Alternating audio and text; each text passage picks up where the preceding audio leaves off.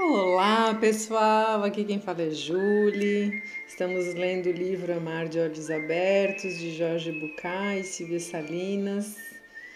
E já estamos no capítulo 8, na página 100. Estamos na metade do livro. E queria dizer para vocês que estou adorando fazer essa leitura, estou adorando as mensagens que recebo no Instagram e me mandem lá o que, que vocês estão achando, que reflexões vocês estão tendo, que acho que vocês também estão gostando. No último áudio, para fazer um remember, né? É, eles estavam trocando, a Laura e o Roberto estavam trocando alguns e-mails e o Roberto super se empolgou e foi comprar vários livros que ele tinha que a, a Laura tinha citado e que ele percebeu que, que seguiam mais ou menos a linha dela. E aí então ele começou a realmente contribuir na construção do livro de uma forma mais efetiva, né? Vamos lá então, capítulo 8. Ao reler aquelas primeiras mensagens recebidas meses atrás, Roberto voltou a ficar chateado por não ter guardado também as que chegaram à sua caixa de entrada antes. Por meio delas, provavelmente descobriria como havia surgido a ideia de troca de e-mails entre Laura e Fred e poderia continuar se fazendo passar por ele, correndo menos riscos. Pensou que talvez pudesse pedir a Laura uma cópia daquelas mensagens. Fred parecia muito desorganizado e era perfeitamente possível que tivesse perdido os e-mails anteriores. O mais razoável era pedi-los a Laura, que certamente os teria guardado. Laura, Quanto à mensagem que me mandou, quem poderia discordar? Adorei a descrição que fez do comportamento defensivo neurótico que às vezes utilizamos para esconder nossas necessidades e emoções. Enquanto lia, pensava que, mesmo se eu não soubesse nada sobre casais ou psicologia, teria tirado proveito dessa clareza de ideias. Na verdade, tenho revisado as mensagens que me, para me deleitar com que já escrevemos e fiquei muito chateado ao perceber que por acidente perdi os primeiros e-mails que trocamos. Você poderia me enviar uma cópia daquelas mensagens? Prometo não perdê-las de novo. Aproveito para consultá-lo sobre o seguinte: recebi uma mensagem de um colega da Espanha dizendo que nos ouviu em Cleveland e gostaria que recomendássemos uma bibliografia sobre casais de já ter lido A Viagem do Coração, de Wellwood e tudo que foi publicado em castelhano e em inglês de Pierce Bradshaw. Que outros livros você recomendaria? Continuo achando que nosso livro vai ser fantástico. Responda-me logo. Um beijo, Fred. PS. O que você achou do conto que meu paciente escreveu sobre sua infância? Roberto continuou lendo os livros e relacionando o que aprendia com as mensagens anteriores. Durante uma semana não teve resposta, mas, curiosamente, não ficou ansioso. Na tarde de domingo, recebeu uma longa mensagem cujo assunto era História Antiga.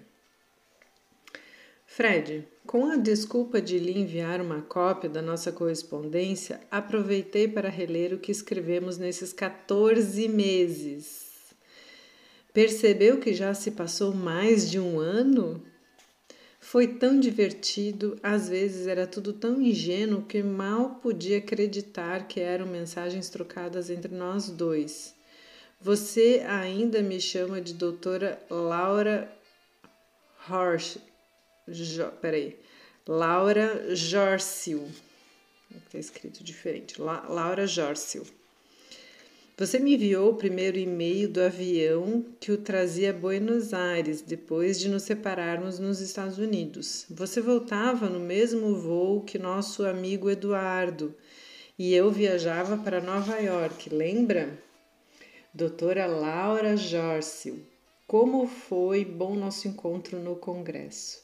A ideia de continuar trabalhando e escrevendo juntos me deixou acordado até as três da manhã. Você sabe, ou eu espero que saiba, quanto valorizo o seu trabalho e seus conhecimentos. Quando me contou que também estava pensando em escrever um livro sobre casais, senti um arrepio na nuca. Estou escrevendo essa mensagem e não posso deixar de pensar que, de alguma forma, a nossa relação reproduz a história e as dificuldades de qualquer casal. Talvez constituir um casal modelo não seja mais do que uma nuance do que significa constituir ou, como expusemos em nossa conferência, construir qualquer casal. No início, algumas das coisas que temos em comum me atraem e me deleito pensando em compartilhar o que ambos temos. No entanto, como você e eu sabemos, logo surgem as diferenças. Nos casais, isso transforma aquela sintonia em atração apaixonada ou em repulsa. Como será entre nós? O que acontecerá quando as nossas diferenças começarem a aparecer? Seremos capazes de transformá-las no passaporte para abrir a porta de nosso crescimento? Não sei. Por ora, Laura, gosto tanto da ideia de trabalharmos e escrevermos juntos que me permito me apaixonar por ela, pelo projeto, pela fantasia a respeito de tudo e o que esse encontro pode melhorar em minha vida pessoal e profissional. O avião está para decolar e o comandante acaba de dizer que todos os aparelhos eletrônicos devem ser desligados. Sou muito grato por você ter me convidado a fazer aquela apresentação conjunta em Cleveland. Um beijo, Fred. Eu lhe respondi assim que recebi sua mensagem. Caro Fred, eu me sinto tão plena com tudo o que aconteceu no congresso, fiquei muito contente por você ter vindo. A apresentação do nosso trabalho foi como uma dança. Cada um tomava a palavra a seu tempo, sem termos planejado nada. As coisas fluíam muito além de decisões conscientes. Às vezes me assusta que, apesar de sermos tão diferentes quando começamos a trabalhar juntos, a harmonia reine de maneira tão incrível. Estou muito animada com o projeto do livro. Sinto-me como uma grande aventura, como uma grande aventura que pode transformar nós dois. Ah, desculpem, pessoal. Sinto como uma grande aventura que pode transformar nós dois e talvez também nossos leitores.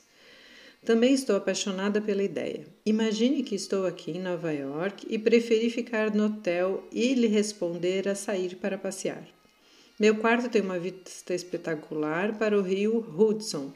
Poderia ficar o dia todo em silêncio, escrevendo e olhando a água. Quando você diz que está apaixonado pela ideia, sinto que meu peito se abre e se enche de entusiasmo. É verdade que você me disse certa vez que as palavras são transformadoras. Sinto isso ao ler a sua mensagem e por isso queria lhe escrever agora para compartilhar com você o que estou sentindo. Sabemos que a paixão não dura muito, como costumamos dizer aos casais de que tratamos. Em seguida vêm as dificuldades, mas estou disposta a superá-las. Toda vez que nos complicamos, encontramos uma forma de sair. Talvez seja isso que deveríamos explicar aos nossos leitores. As mesmas coisas que acontecem entre os casais acontecem também conosco, e é muito doloroso não podermos nos entender. Mas, depois de superada essa situação, a relação se torna mais forte e os dois crescem. Concentro-me nos problemas como sempre, como se enca... Enca... como desculpem, você se encarrega da parte mais simpática e atraente e eu do difícil, do conflito. Mas isso é bom, é assim que nos completamos. É sempre assim. Por isso gosto tanto que façamos coisas juntos. Você diz as mesmas coisas que eu de um jeito de, que eu, mas de um jeito divertido, e as pessoas as entendem melhor. Contudo, acho importante discutir a forma como às vezes nos influenciamos negativamente. Também podemos superar isso, sobretudo agora que estamos num bom momento.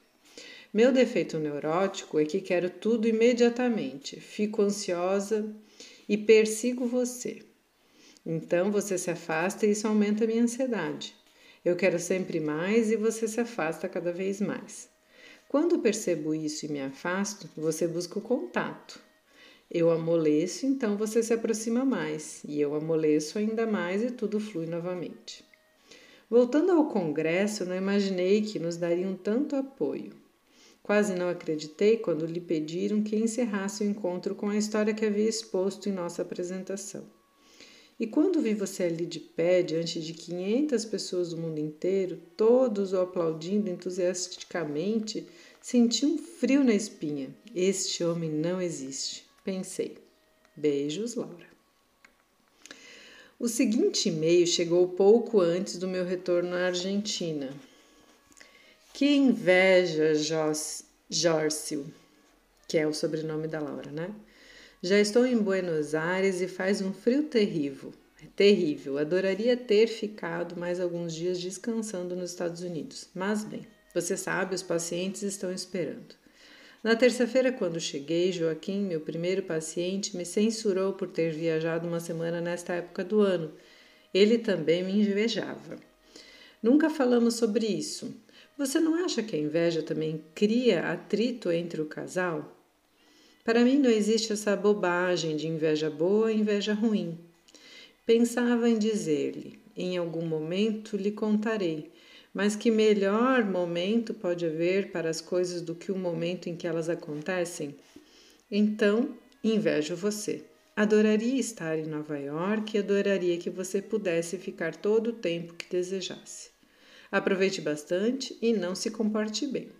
Não se esqueça de que somos vulneráveis, mas não necessariamente frágeis. Beijos, Fred. Respondi logo em seguida: Caro Fred, Estou no aeroporto prestes a embarcar no avião que me levará a Buenos Aires. Quero voltar. Essa viagem me fez muito bem. Às vezes preciso me afastar da minha vida, da minha família e dos meus pacientes e então volto cheio de entusiasmo. Eu estava pensando no conceito dos diferentes momentos do contato proposto por Bob e Rita Resnick a respeito de quanto é importante respeitar a nossa necessidade de contato e de recolhimento para nos reencontrarmos. Bem interessante aqui, pessoal, esse conceito, porque a gente precisa do contato, né? Porque o contato é nutritivo, mas também precisamos do recolhimento, da solitude, precisamos desse momento mais introspectivo para a gente se reorganizar né? E de momentos em momentos isso é muito necessário. Retomando aqui, minha relação com Carlos é muito importante para mim. Sentimos falta um do outro e nos reencontramos. Eu chego com várias ideias novas e isso reenergiza o nosso relacionamento. No início de nosso casamento, suas viagens eram muito difíceis para mim. Ele costuma viajar a trabalho três ou quatro vezes por ano mas agora encaro isso como uma oportunidade para nos afastarmos e nos reencontrar. Mais uma vez associo essa lição à minha mãe. De certa forma, ela foi a primeira a me ensinar isso, como tantas outras coisas. As pessoas podem se separar durante um momento sem deixar de se amar de todo o coração. Acho importante assimilar isso. Às vezes, os casais não se permitem se separar por medo do isolamento ou da solidão. E eu acrescentaria que também pelo medo de talvez perder, né? Tem o isolamento, tem a solidão, mas talvez possa ter ali um medo de também perder a pessoa, de uma insegurança, né? Acho que isso também pode ser um fator. Eu já me metendo aqui no livro, mas é porque eu vou falando, vou lendo, vou pensando junto, né? E aí ela colocou é, essas duas possibilidades, medo do isolamento da solidão, mas acredito que também medo de perder a pessoa amada. E aí o medo de perder a pessoa amada faz com que você é, sufoque ou não consiga, né, enfim, permitir que a pessoa ou que você mesmo fique na sua solitude, porque eu não gosto muito da palavra solidão, que ela tem um, um caráter muito pejorativo na nossa sociedade, né? Gosto mais da palavra solitude, que é aquela coisa gostosa de estar consigo mesmo. Né? Vocês têm é, desenvolvido a solitude de vocês e quanto vocês se permitem ficar com vocês mesmos, né? Acho que é uma coisa para se pensar. Mas voltando aqui. Acho que isso faz parte da relação. Sentir-se como uma mulher sozinha no mundo, mesmo só por uma semana, me coloca em contato comigo mesma de novo. Aqui não sou mãe, esposa ou psicóloga. Estou sozinha no mundo, com tempo para mim. E é o um encontro comigo mesma que me renova e me faz sentir mais viva do que nunca. Às vezes não é fácil. Ontem, enquanto caminhava pelo Museu de Arte, de repente senti vontade de compartilhar minhas sensações com Carlos. Mas é um desafio interessante. À noite, saí para jantar com um amigo americano que conheci no ano passado em um workshop em Wellwood. Mas me comportei muito bem, apesar de contrariar seu conselho. É hora de embarcar. Nos vemos em Buenos Aires. Ah, não me, não me chame mais de doutora Jórcio, porque soa muito profissional. Prefiro que me chame de Laura, ou Lau, ou L, como todo mundo. Beijos, Laura.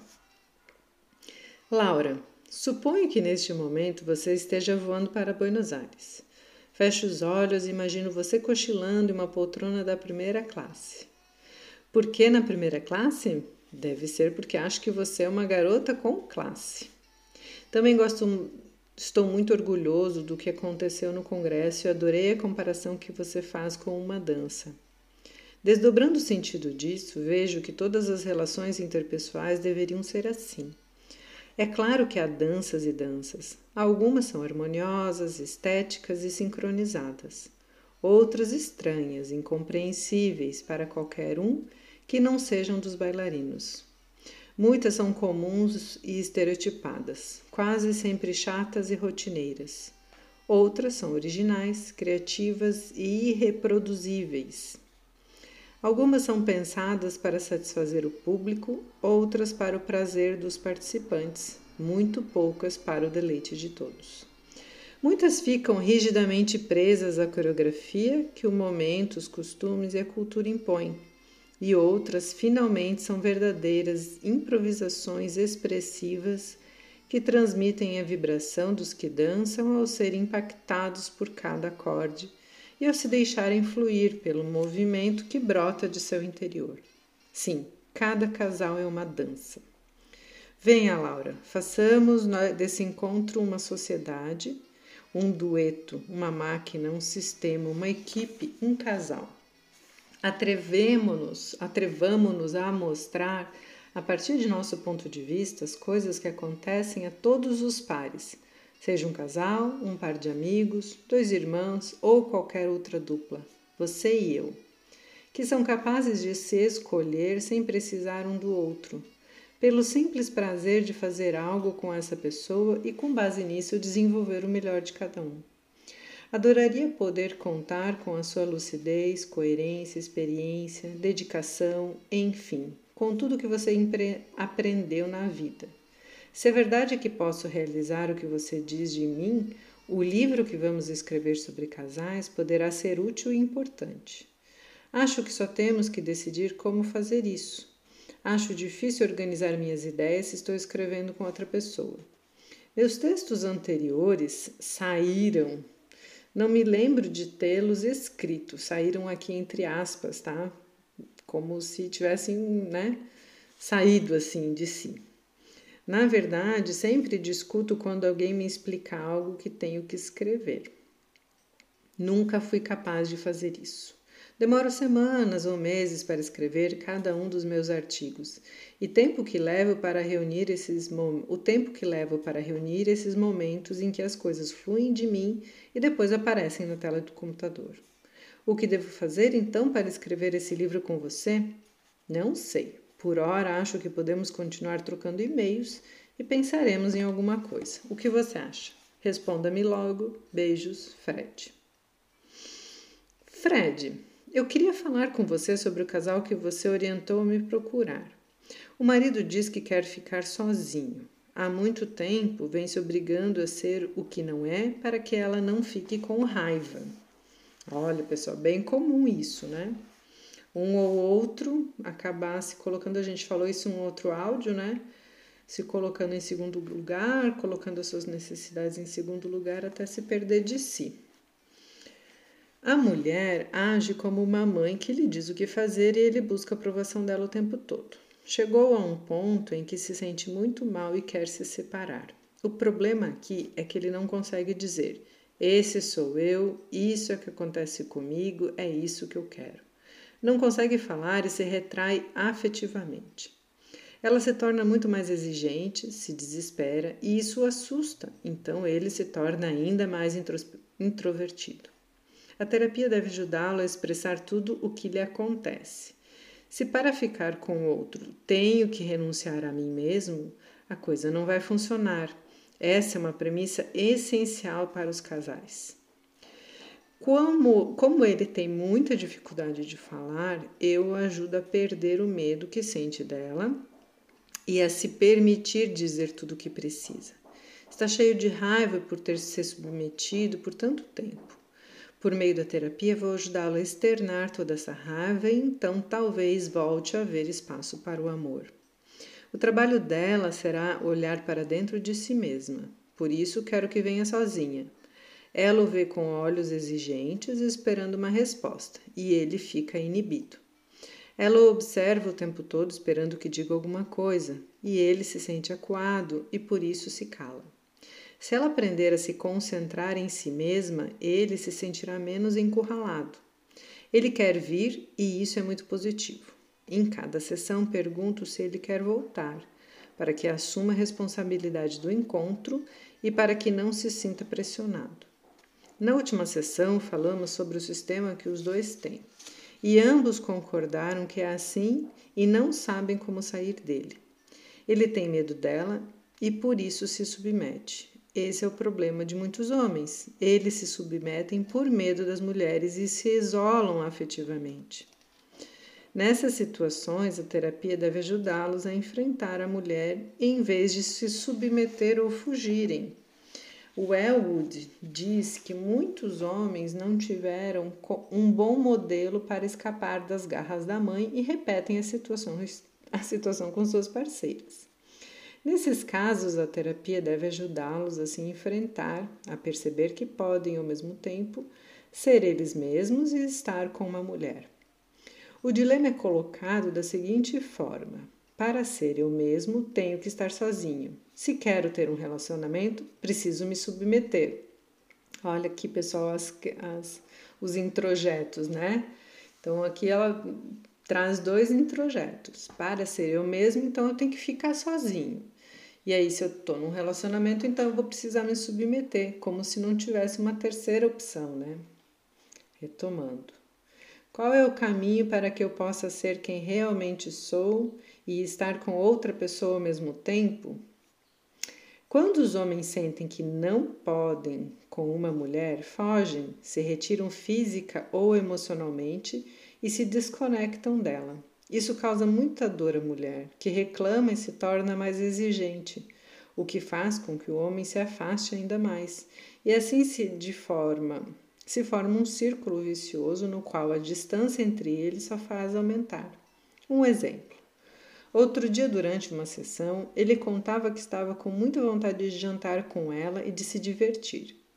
E quando ligou para convidá-la, ela contou que sua mãe tinha dito a uma tia que ela não estava cuidando dele. Perguntou o que ele achava disso. Naquele momento, ele se viu sem opção.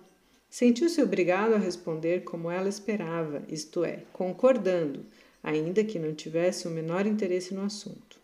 Então decidiu desligar e não convidá-la para sair. Quando vieram para a sessão, ele me contou o que tinha se passado. E eu disse a ele: O que teria acontecido se você tivesse dito que não que que queria ficar com ela e não falar desse assunto? O que teria acontecido se você pedisse para tratar daquilo em outro momento? E ele respondeu: Não me atrevi a fazer isso.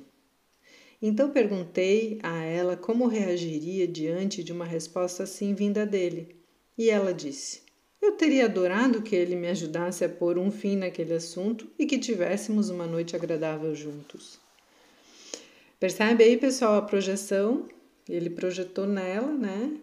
E aí acabou reprimindo o que ele queria porque ele imaginou que ela teria um, um desagrado, né? Em minha opinião, o trabalho terapêutico dos homens é aprender a dizer às mulheres o que sentem, especialmente com relação a elas. Uma mulher agradece muito a um homem que se abre em vez de fugir, assim como um homem aprecia uma mulher que se abre de verdade em vez de dizer como ele tem que ser e agir. Gostaria de saber seu ponto de vista, já que você também os conhece. Você me pediu para lhe responder, mas não recebi nenhuma mensagem sua. Por favor, mande-as de novo e prometo responder imediatamente. Laura. Olá, Laura. Acho que aqui começa o desencontro dos e-mails, né? Pelo jeito. Laura. Olá, Laura. Aqui estou, desta vez a bordo de um avião voltando para Buenos Aires. A Espanha está cada vez mais bonita. A apresentação em Granada foi muito emocionante. Mas uma das coisas que me ligaram a você e à Argentina foi dar-me ao luxo de anunciar em uma entrevista a futura publicação de nosso livro sobre casais na Espanha. O que você acha? De certa forma, estar na Andaluzia é como estar em casa mas às vezes também parece outro universo, não apenas outro país. Talvez por causa dos 40 anos de Franco na Espanha, ou mais provavelmente por causa dos 40 anos de psicologismo na Argentina. Eles e nós crescemos de maneiras muito diferentes. Nunca deixo de me surpreender com o grau de repressão sexual que se percebia até a década de 1990 em alguns espanhóis para não falar de Madrid ou Barcelona, cidades cosmopolitas. Falo do espanhol nascido antes da década de 50, em outras partes da península, e falo muito mais do espanhol do que da espanhola.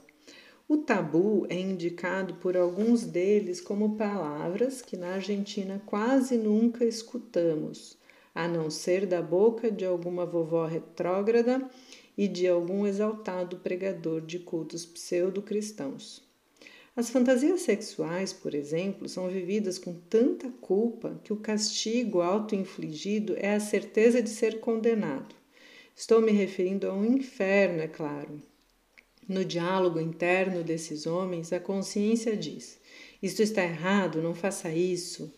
Uma única frase: Você se condenará, condenará sua alma e sua descendência e isso só para ter maus pensamentos. O fato é que tenho falado do nosso livro com alguns colegas, especialmente Júlia Atanasopoulos, uma psicóloga que fundou em Granada o Centro Andaluz de Psicoterapia Gestáltica.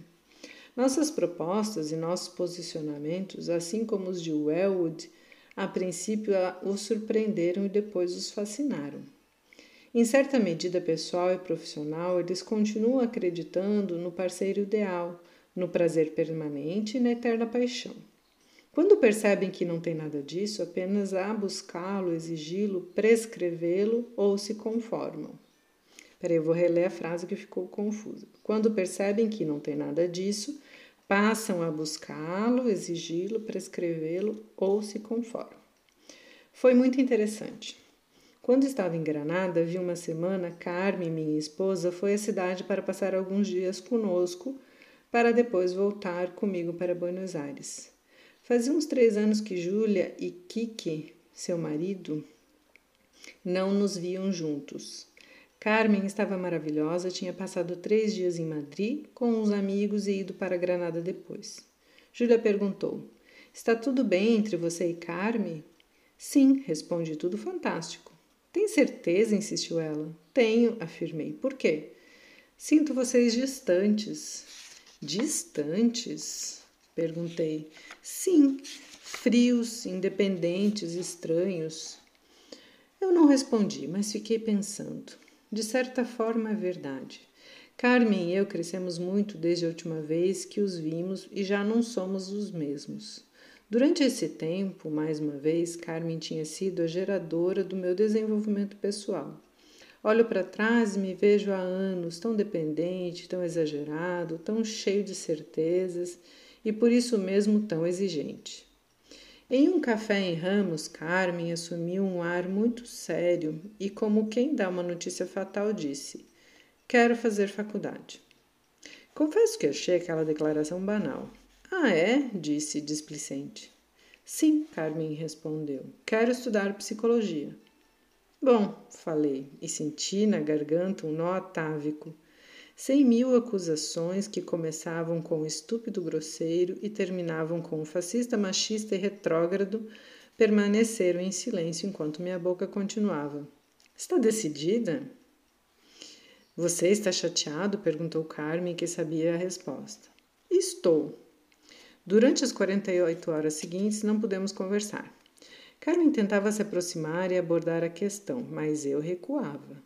Eu, um terapeuta supostamente esclarecido, conselheiro de casais, profissional da saúde, não sabia o que seria de mim. Hoje escrevo sobre isso e tenho vergonha, mas foi assim. Durante anos, Carmen havia cuidado de tudo, menos do meu trabalho.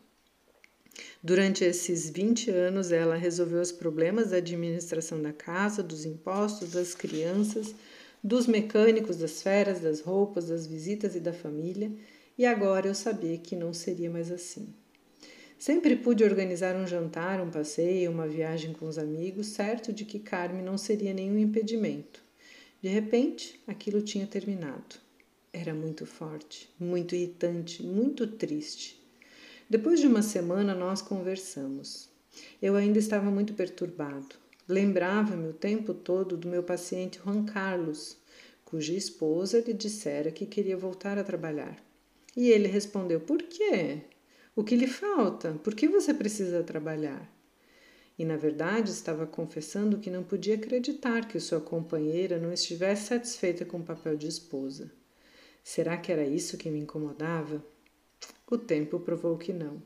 O tempo mostrou que mais uma vez Carmen estava me ajudando a me livrar dos meus aspectos mais sombrios. O tempo provou que é possível criar um relacionamento com quem você ama de centenas de maneiras diferentes. Cada casal tem que encontrar o seu caminho, como você sempre diz. Aprendi a viver nesse relacionamento diferente. Aprendi a desfrutar alguns prazeres esquecidos, como viajar sozinho. Agora sinto o alívio de não carregar minha parceira como um fardo e de não me lamentar nem ser um peso para ela. É verdade, quase três anos se passaram desde então e de vez em quando ainda sinto falta dela. Sinto falta da Carmen de antes e, apesar de tudo, já não decidirá tudo por mim. Obrigada por me escutar, Fred. Vou continuar aqui até a gente finalizar, faltam três pagininhas, tá? O áudio já está comprido, mas vamos continuar. Então, pelo que eu entendi, a mulher do Fred ela não trabalhava e de repente ela decidiu fazer psicologia e aí ele ficou bem contrariado até por perder essa mulher, né, que estava sempre ali à disposição dele. Mas daí ele se deu conta disso. Continuando aqui, caro Fred, estive pensando em muitas coisas durante essas semanas, mas não sabia como falar disso com você. Em primeiro lugar, devo lhe dizer que recebemos uma carta do Congresso de Cleveland nos parabenizando pela avaliação de nossa apresentação. Os participantes tinham que dar notas de 1 a 5 e nossa média foi 4,8. O que você acha? Eles aproveitam para nos convidar a publicar o trabalho no Gestalt Journal e já respondi dizendo que estamos interessados e que nos comprometemos a enviar o material antes do dia 15 de outubro. Seria ótimo se o livro também fosse publicado na Espanha. Voltar a entrar em contato com você me dá muita vontade de escrever. Também tenho pensado muito no que você me explicou sobre seu relacionamento com Carmen, ou com as Carmens, que foi conhecendo com o tempo. Acho que a questão consiste em nos descobrirmos o tempo todo, observamos como, observando como somos, isto é, não esperarmos que nós ou nosso companheiro sejamos os mesmos, mas aceitar que a pessoa que está ao nosso lado pode nos surpreender a qualquer momento e que nós também podemos nos surpreender, porque podemos ser diferentes. Cada vez mais penso que a identidade é algo que inventamos e que nos faz sofrer. Vou pensar e escrever sobre isso. Durante este mês me aconteceram duas coisas nesse sentido. Em Cariló, estive lendo o último livro de Milan Kundera, A Identidade. Com base em uma postura pós-moderna, Kundera chega às mesmas conclusões de Wellwood, de acordo com o budismo. A Identidade, que é o nome do livro, fala de uma relação de casais. Em várias passagens, os personagens se perguntam sobre a própria identidade e a do outro. Para quem tiver interesse, gente, aqui está dizendo que Kundera Milan é o nome do, do autor, da autora, acho que é uma autora. A Identidade, São Paulo, Companhia das Letras, 1998. Fiquei até interessada, vou dar uma pesquisadinha se tem esse livro, que eu gostei bastante. Aqui já pelo que está falando, né? Que fala sobre identidade é a relação de casais. Nunca sabem quem são nem quem é o outro, mas continuam se procurando e fugindo um do outro, como fazem todos os casais. O Elwood, por sua vez, nos incentiva claramente a fugir da ideia do ego. Fico entusiasmada com a ideia de me descobrir o tempo todo, de me surpreender com as atitudes de Carlos. Gosto de dar espaço para o novo. Um beijo, Laura. PS, quero muito ter notícias suas. Fred, imagino que você já tenha as mensagens seguintes. Ao reler todas essas coisas, me pergunto também o que aconteceu com os aspectos de sua vida dos quais nunca mais me falou. Quero muito saber como você está. Beijos, Laura. Então, foram todos aqueles e-mails que ela mandou anteriormente para ele e agora, então, ela está perguntando coisas a mais, né? Não só a respeito do livro. Vamos ver. Roberto precisava de um tempo para digerir todas aquelas informações. A situação era cada vez mais comprometedora. Era imprescindível construir um perfil mais detalhado de Fred para evitar que Laura descobrisse tudo. Clicou sobre o botão responder e escreveu para Laura: Laura, obrigada por me enviar essas mensagens da nossa biografia. Acredite ou não, eu as li com a sensação de vê-las pela primeira vez. Me pergunto se mudamos tanto a ponto de aquilo que escrevemos me soar estranho. Não é incrível? De alguma forma estimulante. Eu me sinto uma nova pessoa e tenho a sensação de que nosso relacionamento começou hoje. Estou muito grato a você. Além disso, hoje estou especialmente grato por você ser a testemunha que me ajuda a reconstruir algumas passagens perdidas da minha história recente. Beijos, Fred. PS, faltou a lista de livros que a colega da Espanha e seus comentários sobre o conto. Pode enviá-los? E assim termina este capítulo. Vocês ouviram que tivemos participação especial de cachorros. Hoje não passou carro de som, que tem uma cidadezinha pequena e tem coisas muito engraçadas que vão acontecendo, principalmente nos carros de som, pessoal. Quando passar, vocês já saibam.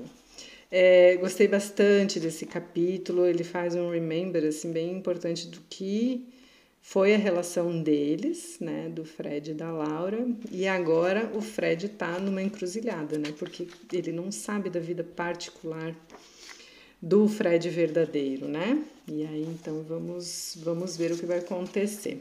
Não vou me estender porque esse áudio já ficou muito longo. Espero que vocês tenham boas reflexões e até o próximo áudio.